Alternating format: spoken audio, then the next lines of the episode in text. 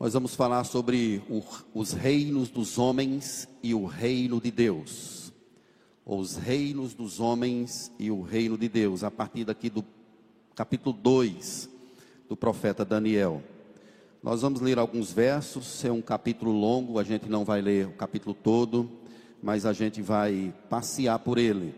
Vamos aprender uma narrativa e a gente vai se instruindo aqui na palavra do Senhor. Vamos ler a princípio aí os primeiros versos. No segundo ano do reinado de Nabucodonosor, teve este um sonho. O seu espírito se perturbou e passou-se-lhe o sono. Então o rei mandou chamar os magos, os encantadores, os feiticeiros, os caldeus, para que declarassem ao rei quais lhe foram os sonhos. Eles vieram e se apresentaram diante do rei. Disse-lhes o rei: Tive um sonho e para sabê-lo está perturbado o meu espírito. Os caldeus disseram ao rei em aramaico: Ó rei, vive eternamente. Dize o sonho a teus servos e daremos a interpretação.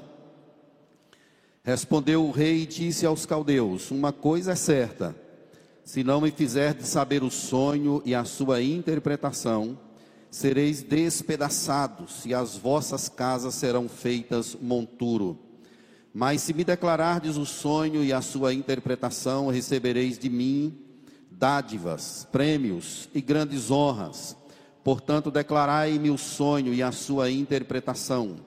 Responderam segunda vez e disseram: Diga o rei o sonho a seus servos, e lhe daremos a interpretação. Verso 8: Tornou o rei e disse: Bem, percebo que quereis ganhar tempo, porque vedes o que eu disse está resolvido. Isto é, se não me fazeis saber o sonho, uma só sentença será a vossa, pois combinaste palavras mentirosas e perversas para que as para as proferirdes na minha presença, até que se mude a situação. Portanto, dizei-me o sonho e saberei que me podeis dar-lhe a interpretação. Responderam os caldeus na presença do rei disseram: Não há mortal sobre a terra que possa revelar o que o rei exige, mas pois jamais houve rei por grande e poderoso que tivesse sido que exigisse semelhante coisa de algum mago, encantador ou caldeu a coisa que o rei exige é difícil, e ninguém há que a possa revelar diante do rei, senão os deuses, e estes não moram com os homens. Um pouquinho mais à frente, lá no verso 44, mas nos, diz, nos dias destes reis, o Deus do céu suscitará um reino que não será jamais destruído. Este reino não passará a outro povo, esmiuçará e consumirá todos estes reinos, mas ele mesmo subsistirá para sempre. Como viste que do monte foi cortada uma pedra sem auxílio de mãos, e ela esmiuçou o ferro, o bronze, o barro, a prata e o ouro. O grande Deus fez saber ao rei o que há de ser futuramente. Certo é o sonho e fiel a sua interpretação. Amém. Vamos parar aqui a leitura, a gente vai fazendo a exposição do texto e a gente vai entendendo aquilo que Deus quer nos falar. Os reinos dos homens e o reino de Deus. Vamos orar? Pai amado, colocamos-nos em tua presença agora mais uma vez, suplicando a ti a unção do teu espírito, a sensibilidade própria para entendermos e nos apropriarmos dos, dos teus ensinamentos. Guarda o nosso coração agora, guarda a nossa mente. Tem misericórdia de mim, ó Deus, que o Senhor possa me usar como instrumento. Me ajude a olhar para ti, para o teu reino, para a tua soberania e a encontrar do Senhor a unção necessária para ministrar a tua palavra, em nome do Senhor Jesus. Amém.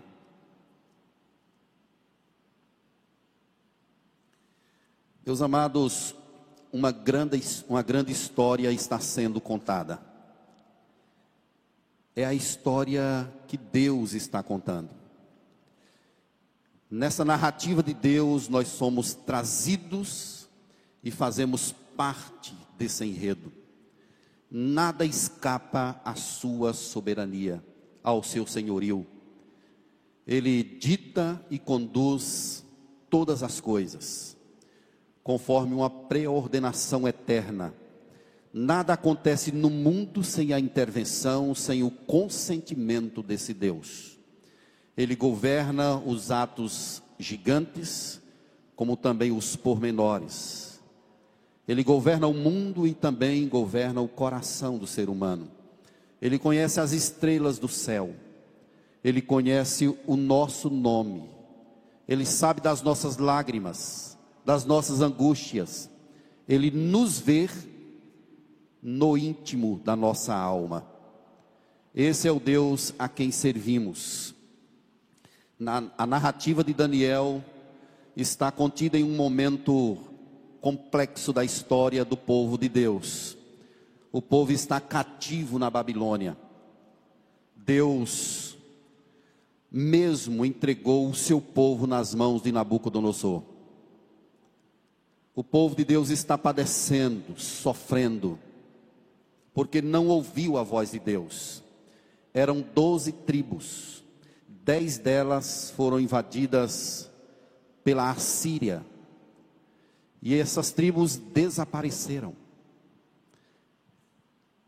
Houve uma mistura grandiosa. Duas delas resistiam, a tribo de Judá e a tribo de, a tribo de Benjamim, o reino do sul.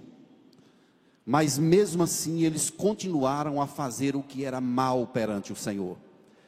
E Deus, como sempre, conforme percebemos na Escritura, Ele mandava os seus profetas, vários deles. O profeta Isaías gasta 40 capítulos do seu livro para falar sobre essa teimosia do povo e esse chamado de Deus.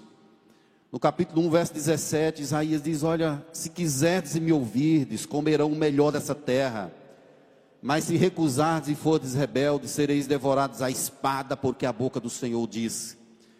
Deus manda Ezequiel, manda Jeremias, mesmo assim o povo não ouve a voz de Deus. Deus então suscita Nabucodonosor, chamando-o de meu servo. Olha o que Deus está fazendo. Deus chama Nabucodonosor de meu servo. No ano 722, o reino do norte é invadido, e na sequência, o reino do sul também é invadido.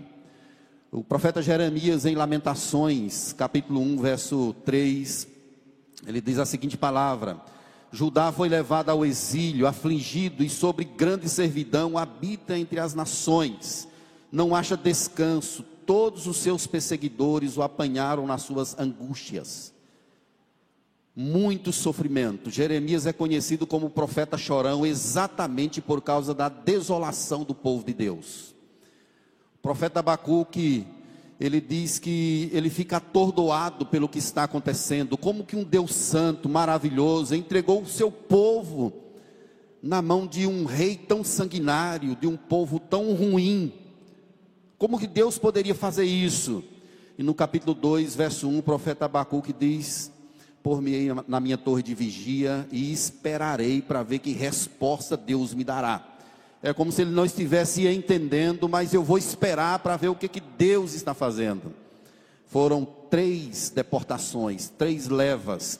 A primeira no ano 606 a.C., o rei Joaquim de Judá, ele foi deixado no trono, mas foi subjugado, trabalhando agora pesadamente para o rei da Babilônia, o povo de Deus sofrendo. A segunda deportação no ano de 596 a.C., a Babilônia veio e levou 10 mil pessoas de Judá, os melhores. O texto de 2 Reis 24,14 diz o seguinte: transportou toda Jerusalém, todos os príncipes, todos os homens valentes, todos os artífices e ferreiros, ao todo 10 mil. Ficou somente o povo pobre da terra, velhos e crianças, doentes, o país estava assolado, o templo estava destruído, não tinha culto, a arca da aliança fora tirada dali, não tinha mais adoração. O povo de Deus agora está passando por uma penúria inimaginável. Esse impacto foi tão grande, biblicamente falando, que ele está registrado em diversos livros, reis, crônicas, nos livros poéticos, por exemplo, o Salmo 126, o Salmo 137, nesses salmos, versos 1 e 2, diz o seguinte: Às margens dos rios de Babilônia, nos assentávamos e chorávamos, nos lembrando de Sião, nos salgueiros que lá havia, pendurávamos as nossas harpas, pois aqueles que nos levaram cativos nos pediam canções. Dentro desse povo exilado estão aí quatro jovens, ou quatro adolescentes entre 12 e 14 anos. Eles são os remanescentes aqueles através de quem Deus vai mostrar que Ele é o Rei do universo. O texto no capítulo 1 já começa dizendo que foi o Senhor, verso 2: O Senhor lhe entregou nas mãos a Joaquim, rei de Judá. Então é Deus quem está por detrás dessas situações. Não foi propriamente Nabucodonosor através do seu exército, da sua força, mas é Deus quem está entregando. E esse Deus que entrega, ele vai preservar uma semente, chamada aí no texto de remanescente. Daniel resolve firmemente não se contaminar com as finas iguarias do rei. Não é uma contaminação física, é uma contaminação espiritual. Ele resolve não se contaminar. Os nomes deles são trocados aí para que eles percam a sua identidade e haja uma associação com os deuses da Babilônia, mas mesmo assim Daniel prossegue firme juntamente com seus amigos, sendo essa santa semente, o remanescente que vai dar prosseguimento ao projeto, à linhagem de Deus, ao querer de Deus naquele lugar. Então, meus queridos, aqui nós temos no capítulo 2, na entrada dele, a descrição de que Deus deu um sonho ao rei. E esse sonho ele trouxe uma perturbação. O espírito do rei ficou angustiado por causa desse sonho, de forma que ele inquieto, ele quer porque quer agora que as pessoas, os seus sábios, encantadores, feiticeiros, caldeus, que eles digam qual foi o sonho e também a interpretação. O verso 8 é claro, e do capítulo 2, quando diz que ele ficou perturbado por causa desse sonho. Foi algo futuro. Deus estava querendo falar com aquele rei. Olha, meus irmãos, o destaque: Deus está falando com ele. É o Deus que irrompe na história e faz aquilo que ele quer, aí abençoando para abençoar a vida do seu povo. Mas o que o rei está pedindo é algo muito difícil, dizem os sábios e encantadores da época. E se eles não contassem o sonho e a interpretação, eles seriam mortos. O verso 5 descreve isso aí. Uma coisa é certa: se não me de saber o sonho e a sua interpretação, sereis despedaçados, e as vossas casas serão feitos monturos. Essa é uma proposição estarrecedora. Imagine um rei que é soberano como Nabucodonosor ele era incomparável na terra. O reino dele é chamado de reino de ouro. Ninguém era igual a ele. Ele podia matar a hora que ele quisesse e quem ele quisesse. Mas ele diz assim: Olha, se vocês não me disseram o sonho, vocês certamente morrerão.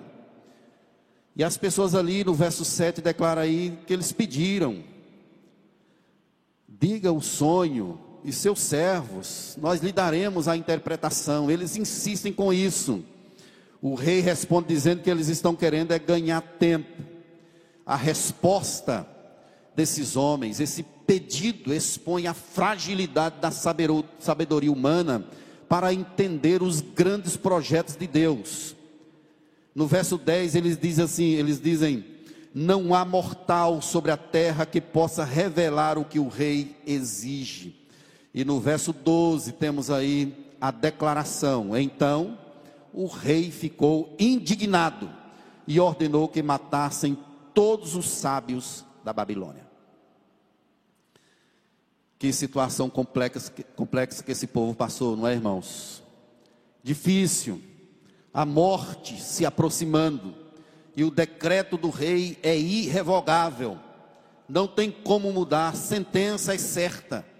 Eles hão de morrer por causa do sonho que Deus deu a Nabucodonosor. Mas é interessante aqui, meus irmãos, que Daniel, ele faz parte desse grupo de sábios. Nós percebemos essa descrição no capítulo 1.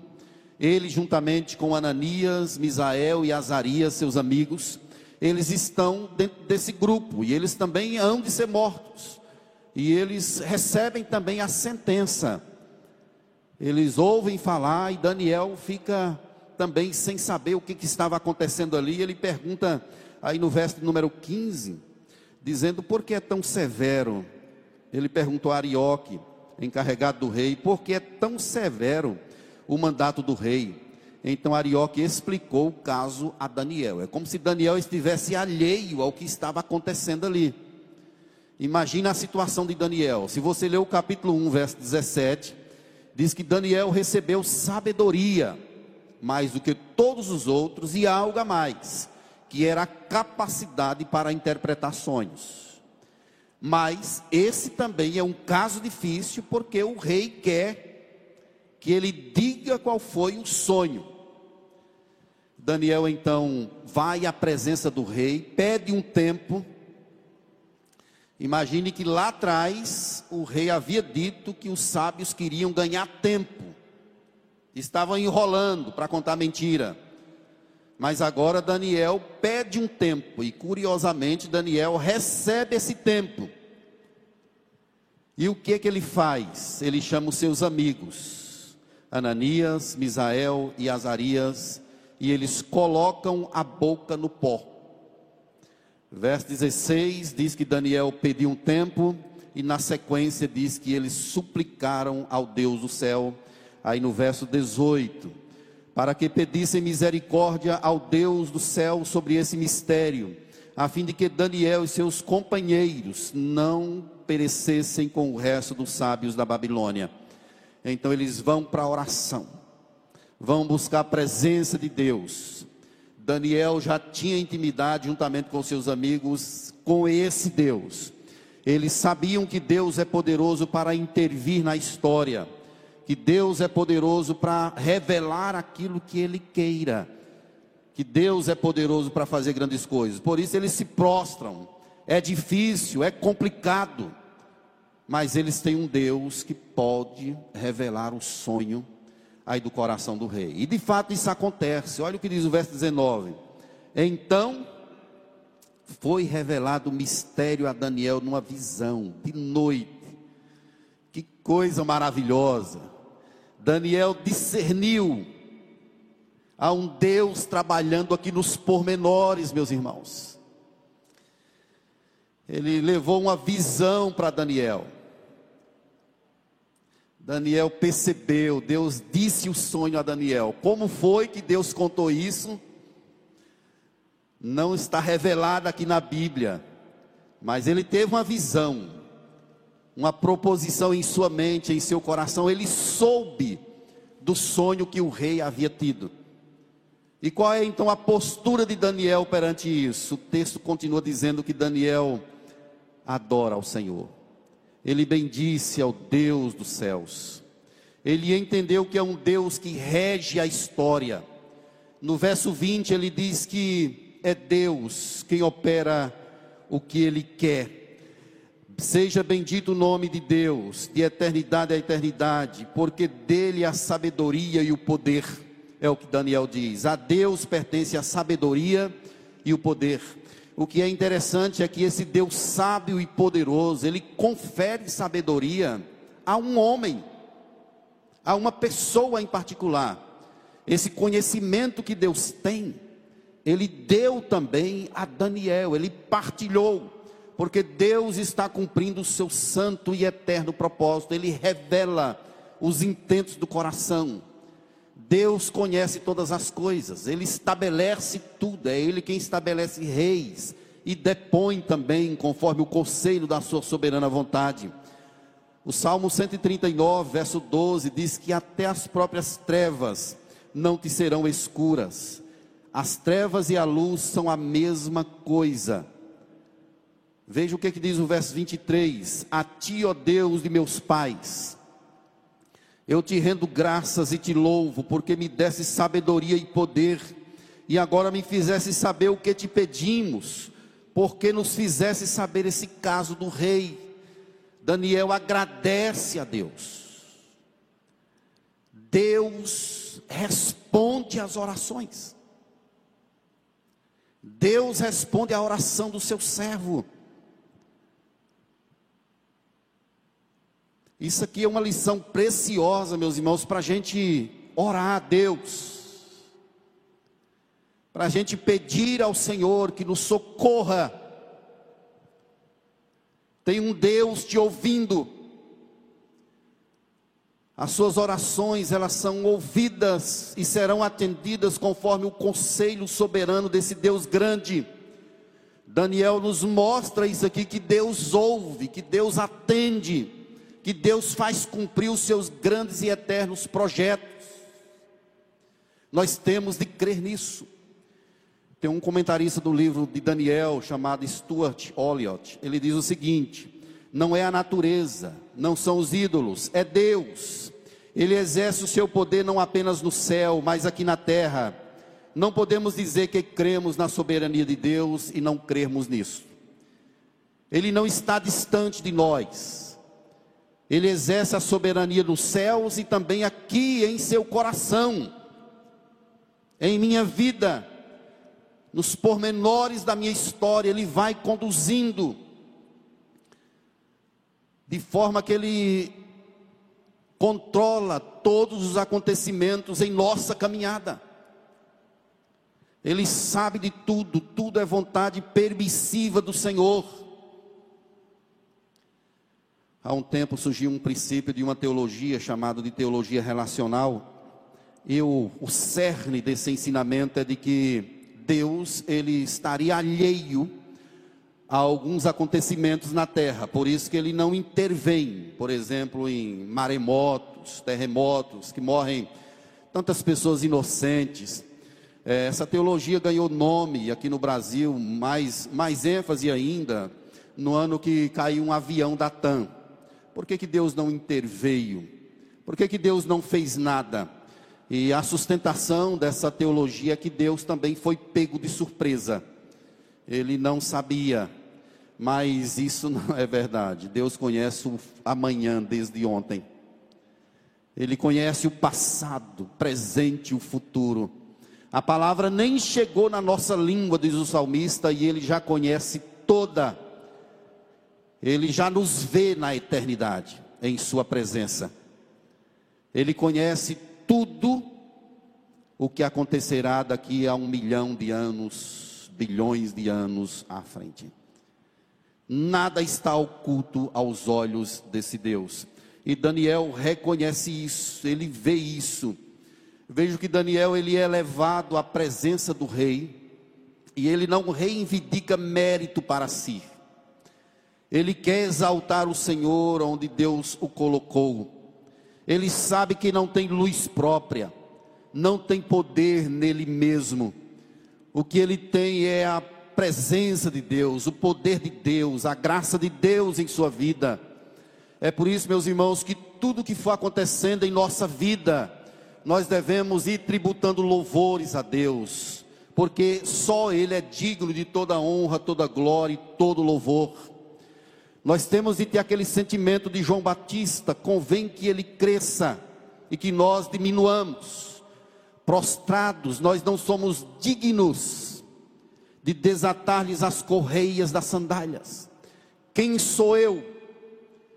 Se os anjos encobrem os, o rosto, encobrem os pés, eles nem ousam olhar nós somos nada na presença desse Deus, meus irmãos, mas Ele nos permite que nós nos acheguemos a Ele. Daí o nosso reconhecimento sempre de que Ele é Rei, de que Ele é Senhor. É isso que Daniel aproveita aqui para testemunhar da grandeza desse Deus. Ele é levado à presença do rei, e Arioque diz: Olha, achei um dos filhos de Judá diz aí o verso 25. Tem um cara ali que ele pode fazer isso. Então Arioque depressa introduziu Daniel na presença do rei e disse: Achei um dentre os filhos cativo de Judá, o qual revelará ao rei a sua interpretação. Se você perceber bem aqui nas palavras de Arioque, que é o chefe, ele está querendo alguma luz para ele. Olha, achei um. Mas não foi ele quem achou. Deus se revelou a Daniel. E o verso 26 declara algo maravilhoso. O rei disse a Daniel, chamou ele de Beltesazar: Podes tu fazer-me saber o que vi no sonho e a sua interpretação? Aqui Daniel tem a oportunidade de engrandecer o seu próprio nome. Ele está diante de um grande rei, poderoso rei. Ele tem a oportunidade de dizer assim: Eu sou o cara, eu sei fazer, eu sei o que você sonhou. Ele pode receber aqui honras, glórias, ele pode se tornar o maioral da Babilônia. Ele é um moço jovem, ele tem tudo aqui para engrandecer, aproveitar a oportunidade e tornar célebre o seu nome. E Daniel responde dizendo assim, verso 27, um mistério que o rei exige, nem encantadores, olha a humilhação que ele faz com esses caras. Nem magos, nem astrólogos o podem revelar ao rei. Verso 28. Vamos juntos, toda a igreja? mas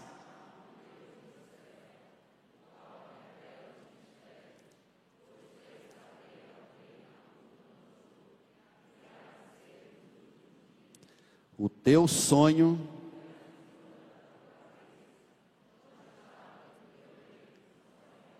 ninguém pode, mas há um Deus nos céus. É o mesmo que José faz lá diante do rei. Eu não posso, mas Deus pode. Há um Deus que revela mistério. Daniel não perde a oportunidade para engrandecer o nome do Senhor. Ele internaliza esse sentimento, meus amados, esse pensamento de que o nome de Deus que é glorificado, não meu, não nosso, mas o nome de Deus. E ele fez saber o que há de se suceder, o que há de ser feito aí pela frente. Esse é o nosso Deus, meus irmãos, o Deus que revela mistérios, o Deus que fala, o Deus que comunica.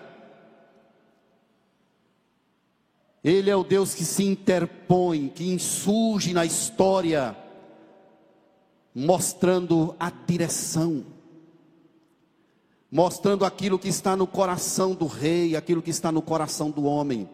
Esse Deus conhece todas as coisas. A forma ordinária de Deus falar é através da Escritura, Sua palavra revelada.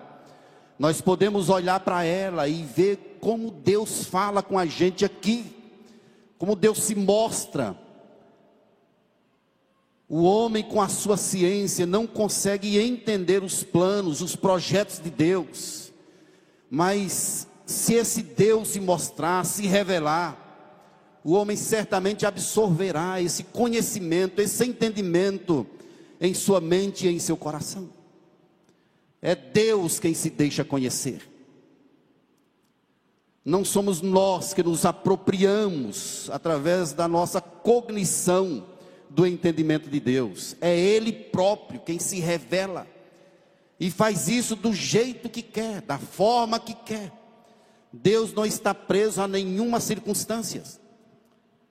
O modo ordinário de Deus falar é através da Escritura.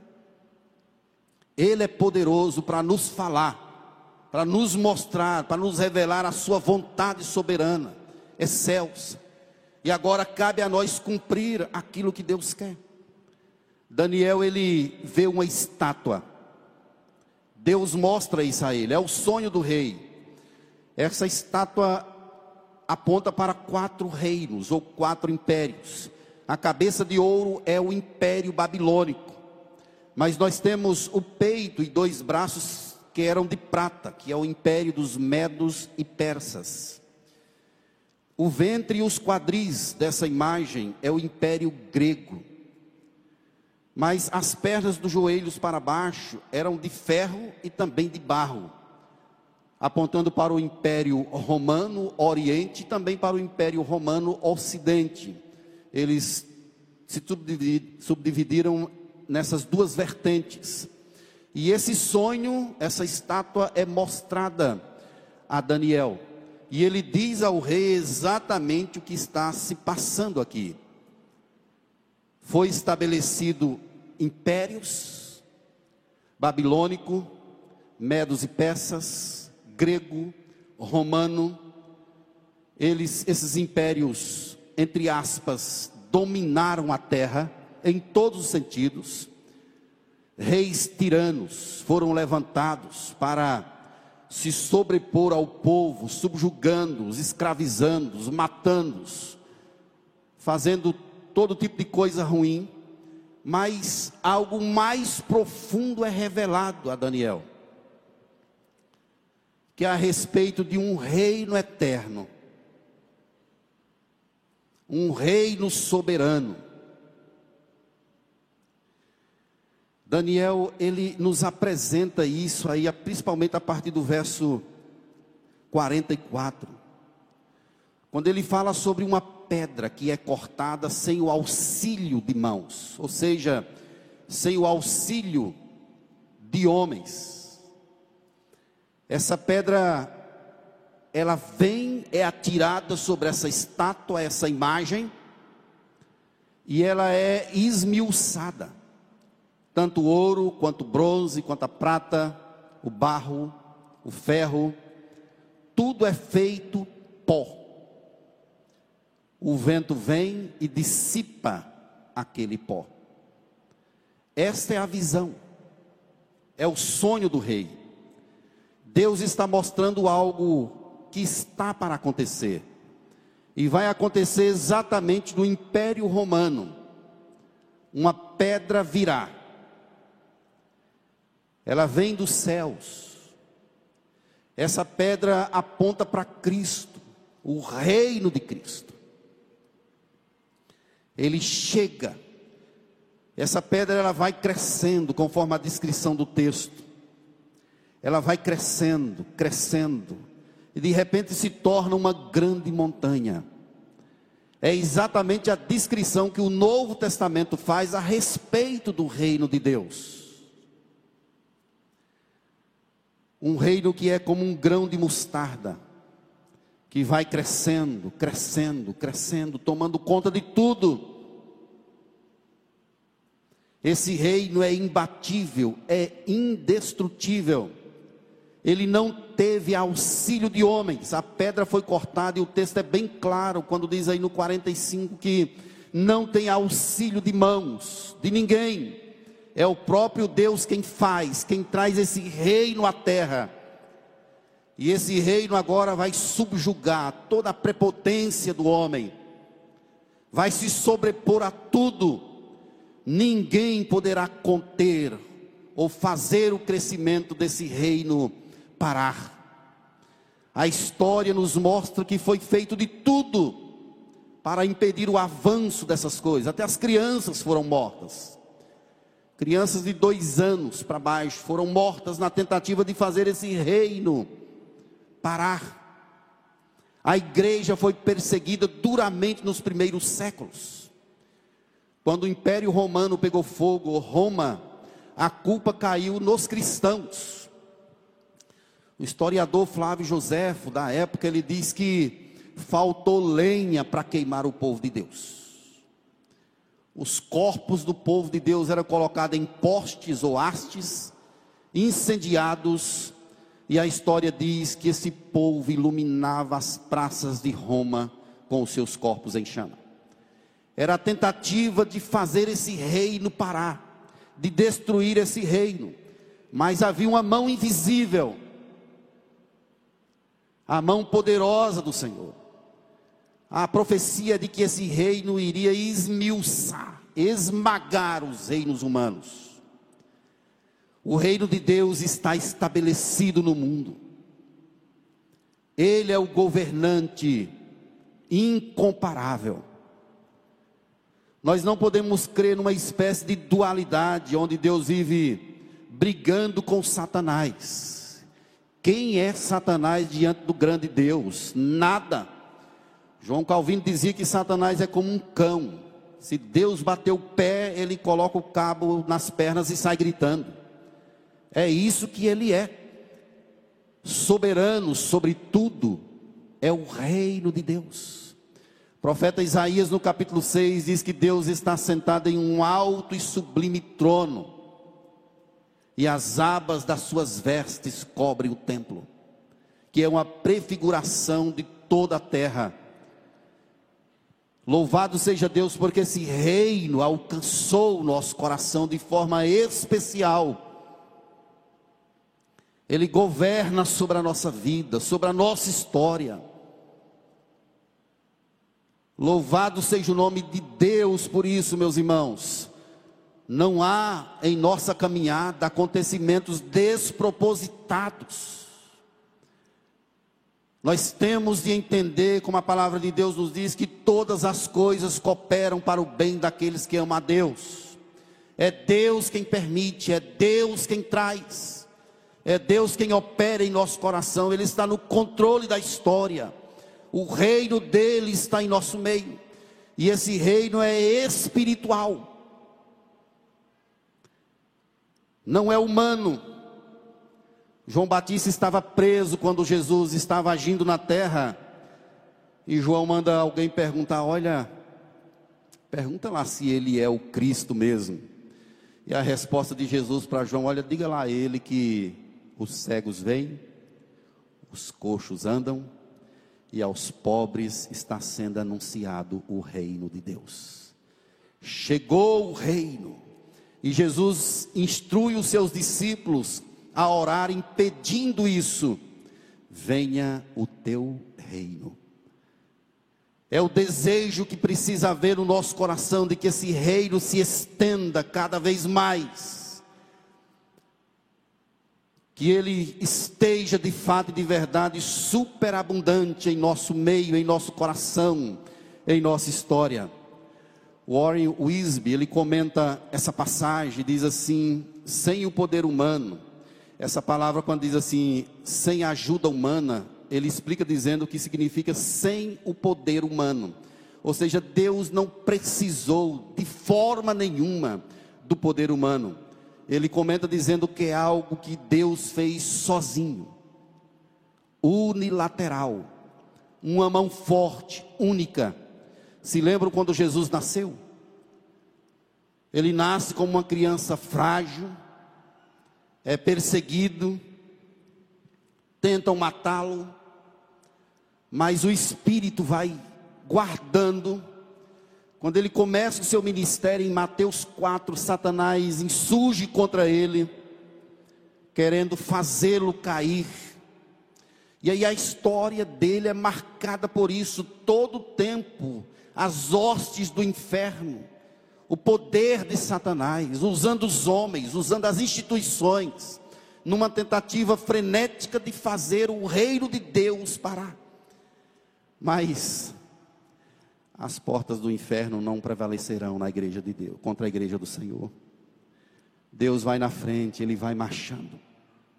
E tudo que se interpõe em sua frente será esmiuçado. O reino de Deus tomou conta de todas as coisas. E ele subjugou o reino dos homens.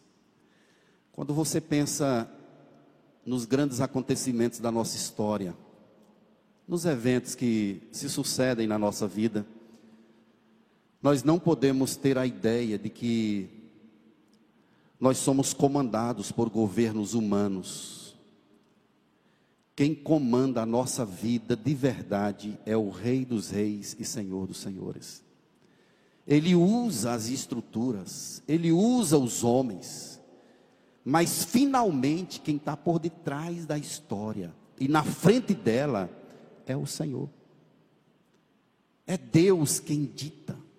É Ele quem encaminha as coisas e não o homem.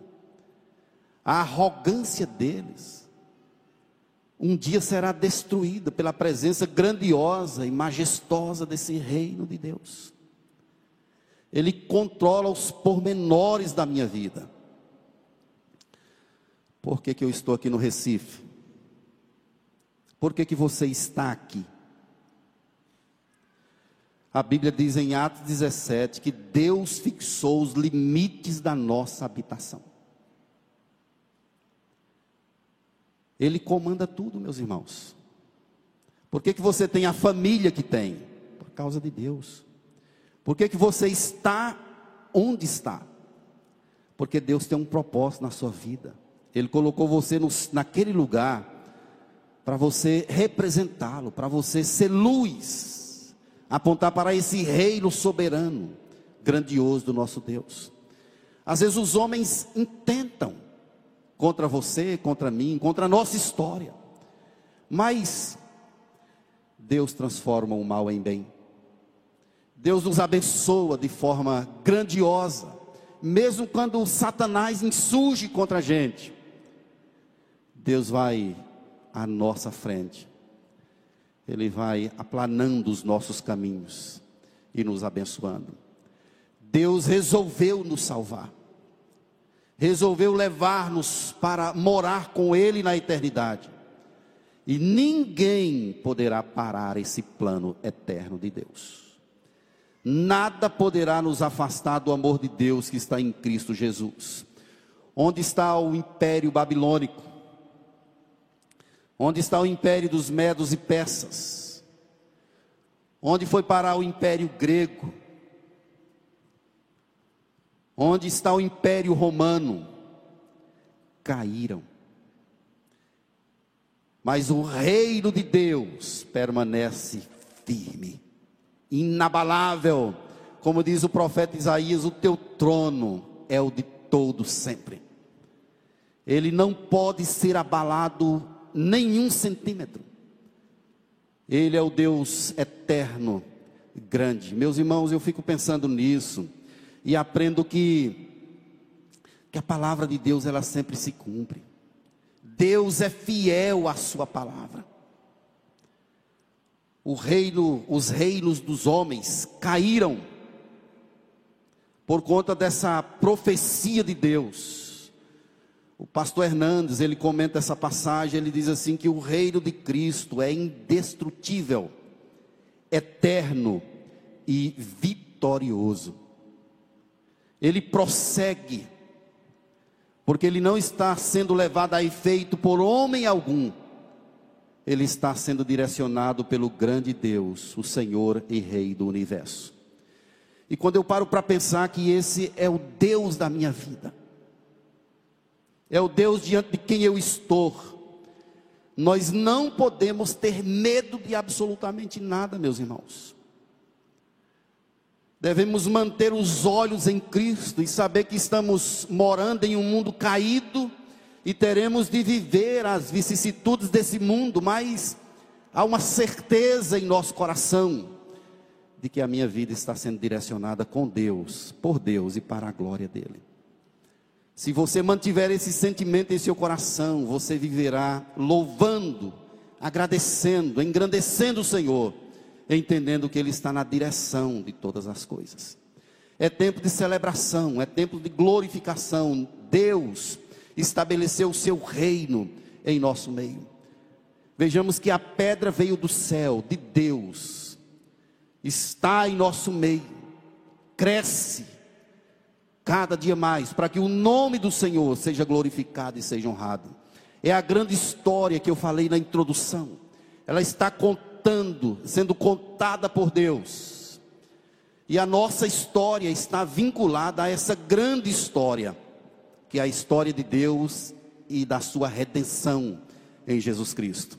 E ele vai passando por ela, vai narrando a história e vai usando seus instrumentos ele chama Ciro de meu servo, meu escolhido. Ele chama Nabucodonosor também de meu servo. Ele escolhe Nabucodonosor.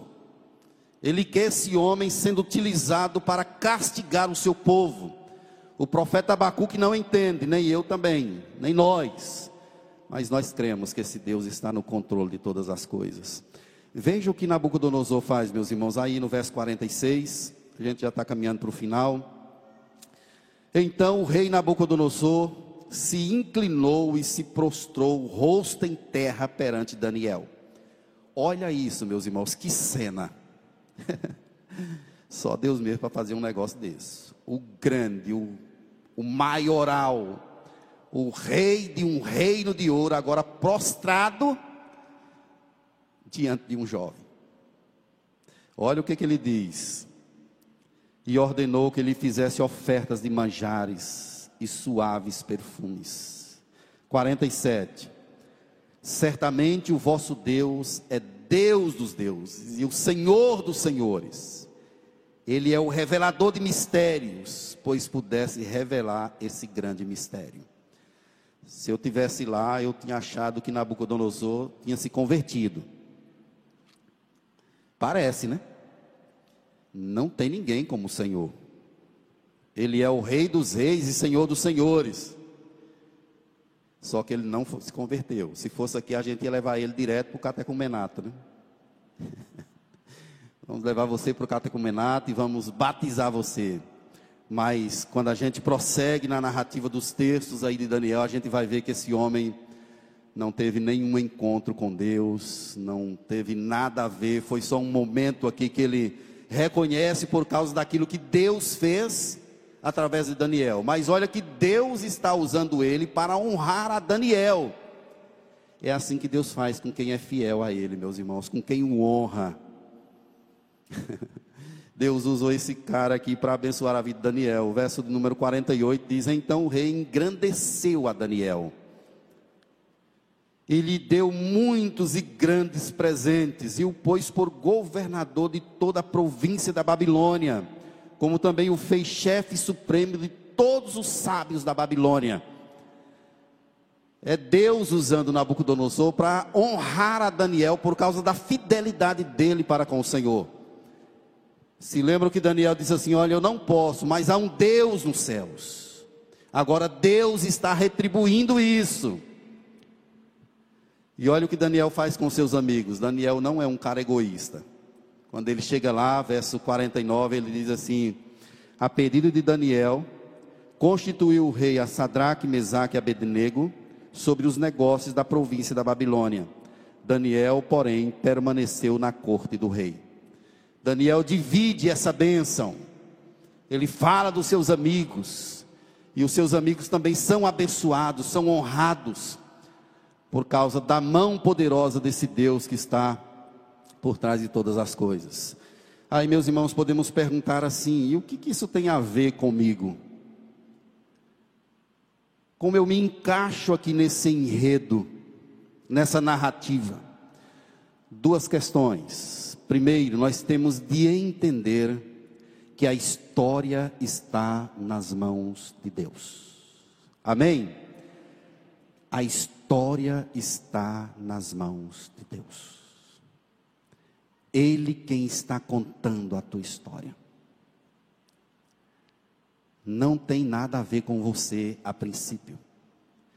Eu e você, nós somos pigmeus. Um pontinho dentro dessa grande narrativa de Deus. Deus vai errar a história? Não. Tudo vai acontecer exatamente como Ele. O Salmo 139 diz lá: Tu me viste substância ainda informe. No teu livro foram escritos todos os meus dias, cada um deles escrito e determinado quando nenhum deles havia ainda. Há um Deus soberano que governa os acontecimentos. Às vezes nós somos solapados, mandados para o deserto, enfrentamos problemas, dificuldades no caminho, mas tudo isso porque Deus quer aumentar a nossa fé. Ele quer fazer com que nós confiemos mais nele e não em nossa força. É por isso que você não deve temer a nada porque há um Deus que está contando a história. Ele não vai errar. Finalmente, meus irmãos, isso tem a ver comigo no sentido de que o reino de Cristo, Ele é o reino eterno e vitorioso. A linguagem do Novo Testamento é graças a Deus que nos dá vitória por intermédio de nosso Senhor e Salvador Jesus Cristo. Graças a Deus que sempre nos conduz em triunfo. O povo de Deus é chamado de o povo mais que vencedor. Então não se preocupe com as coisinhas da terra, sejam quais forem. O que nós precisamos mesmo de verdade é manter os nossos olhos nesse trono central, que é o trono de Deus. Ele governa absoluto sobre todas as coisas. Louvado seja Deus, porque eu faço parte dessa história de Deus. Louvado seja Ele, porque Ele me conhece pelo meu nome e conhece você também. Ele sabe da sua vida. Você pode confiar. Esse reino de Deus, ele é inabalável. No final de tudo, o reino dos homens, ou os reinos dos homens, serão destruídos cabalmente. Tudo virará pó, mas o reino de Deus permanecerá eternamente.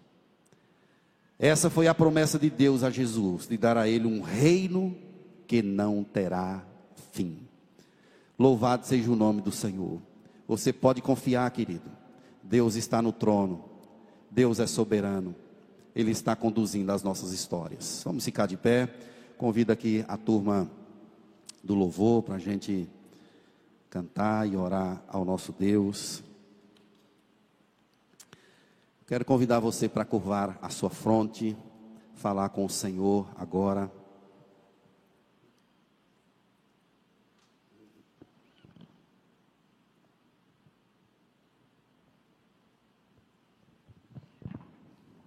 Talvez você entrou aqui nessa manhã e está passando por um dilema em sua caminhada. Quem sabe sendo assaltado pelos homens vivendo uma circunstância, uma circunstância adversa na tua vida. Eu quero te dizer em nome de Jesus que você tem um Deus no trono. Um Deus que é maior do que todas as coisas. Ele conhece você. Ele sabe da sua estrutura. É hora de você orar a Ele, entendendo que Ele ouve a oração. O Deus de Daniel, Igreja das Graças, é o nosso Deus. Esse é o nosso Deus, o Deus que conduz a nossa vida para a glória do seu santo e eterno nome. Eu quero convidar você para orar pessoalmente. Coloque essa causa diante do Senhor. Você crê? Coloque essa causa diante do Senhor. É difícil, pastor, mas você tem um Deus que não conhece a palavra impossibilidade. Ele é o Deus que pode tudo. Ore ao Senhor agora pessoalmente.